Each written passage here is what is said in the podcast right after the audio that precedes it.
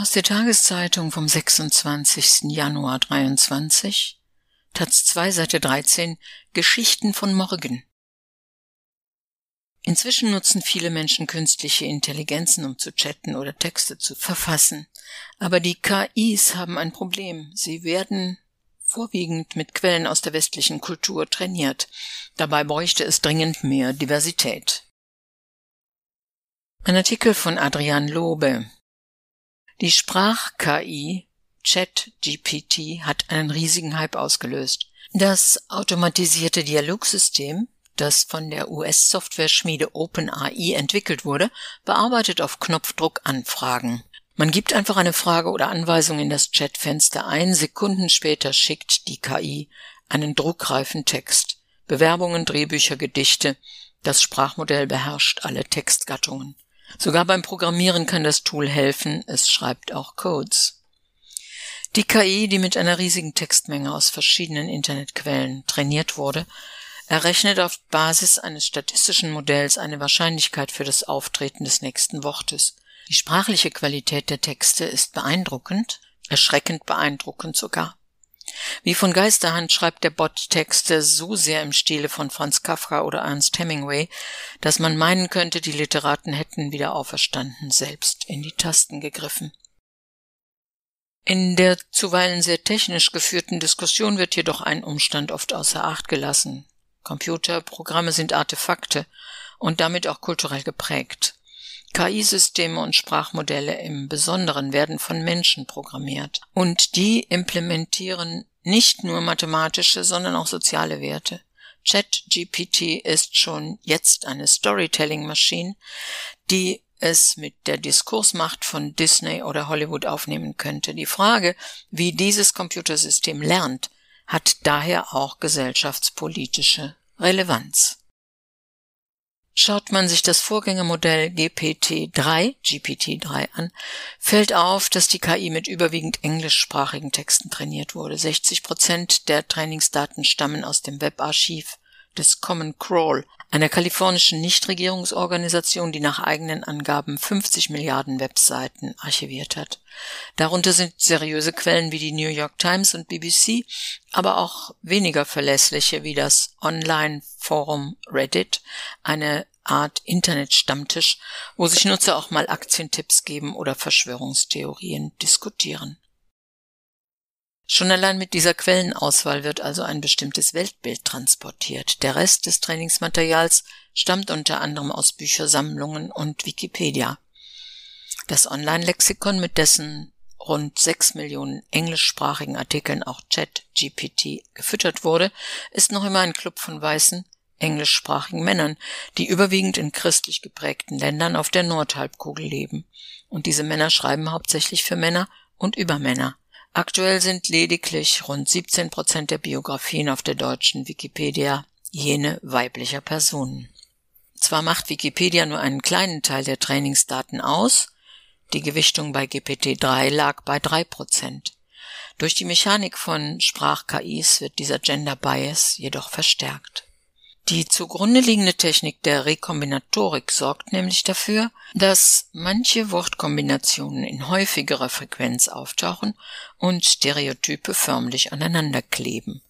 So haben Forscher der Entwicklerorganisation OpenAI in einer Studie herausgefunden, dass GPT-3 weibliche Pronomina mit tendenziell sexistischen Adjektiven wie naughty, also unanständig und verrucht, und gorgeous, wunderschön, verknüpft, während Männern eher geschlechterneutrale Eigenschaften wie sympathisch oder groß zugeschrieben werden. Vor diesem Hintergrund verwundert es nicht, dass das Sprachmodell auch bei den Weltreligionen stereotype Muster zeigt. So brachte GPT-3 den Islam mit Worten wie gewaltsam und Terrorismus in Verbindung. Ist die künstliche Intelligenz islamophob? Ein solches Urteil griffe gewiss zu kurz. Computer können schon allein deshalb keine Islamhasser sein, weil es ihnen an einem Bewusstsein fehlt. Aber sie reproduzieren eben auch Vorurteile ihrer Entwickler. Und das sind überwiegend weiße Männer aus der amerikanischen Ober- und Mittelschicht. Insofern ist KI auch ein Spiegel der Gesellschaft. Die Bloggerin Francesca Scapolo kritisierte in einem Essay für die Plattform Medium, westliche Algorithmen würden orientalistische Machtstrukturen perpetuieren. Die romantisierte Darstellung des vorderen und mittleren Orients, die als Legitimationsfolie für die kolonialen und imperialistischen Bestrebungen diente, und die daraus resultierenden Terrorismusdiskurse würden durch Sprachmodelle wie GPT-3 zementiert. Wo sich die Sprach-KI einerseits am Kanon westlicher Kultur bedient, ist sie andererseits auf die Handarbeit von Menschen angewiesen, deren Kultur sie weitgehend ausblendet. So wurde bekannt, dass Open AI Clickworker in Kenia anheuerte, die für zwei Dollar die Stunde sexistische und gewaltverherrlichende Texte labeln. Dieses Outsourcing zeigt einmal mehr, wie die Plattformökonomie Menschen im globalen Süden für ihre datenhungrigen Maschinen ausbeutet. Die kulturalistische Sichtweise setzt sich auch an anderer Stelle fort, zum Beispiel mit dem Bildgenerator Dell-E. Das Tool, das ebenfalls von OpenAI stammt, verwandelt im Handumdrehen Texte in Bilder. Das Ölgemälde über Amerikas Krieg gegen den Terror zum Beispiel, welches die Bild-KI entwarf, steht in der Tradition europäischer Maler und erinnert in seiner düsteren Bildsprache an Caspar David Friedrich. Kunstkritiker wenden ein, dass der Bildgenerator eurozentrisch und vergangenheitsorientiert sei und ästhetische Ideale anderer Weltreligionen ausblende wobei die Vergangenheitsfixierung auch in der Funktionsweise von KI-Systemen begründet liegt, deren Algorithmen aus historischen Daten lernen.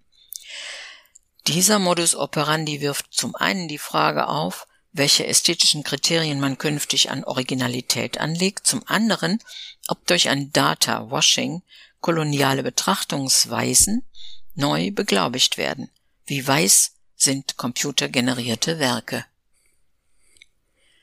Zwar gibt es für DAL-E eigene Tools, mit denen sich beispielsweise japanische Drucke imitieren lassen, aber das zugrunde liegende Weltbild bleibt.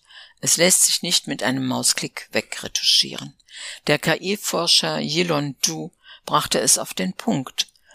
Man kann ein Modell nicht weniger westlich feintunen, wenn der Datensatz zum größten Teil westlich ist.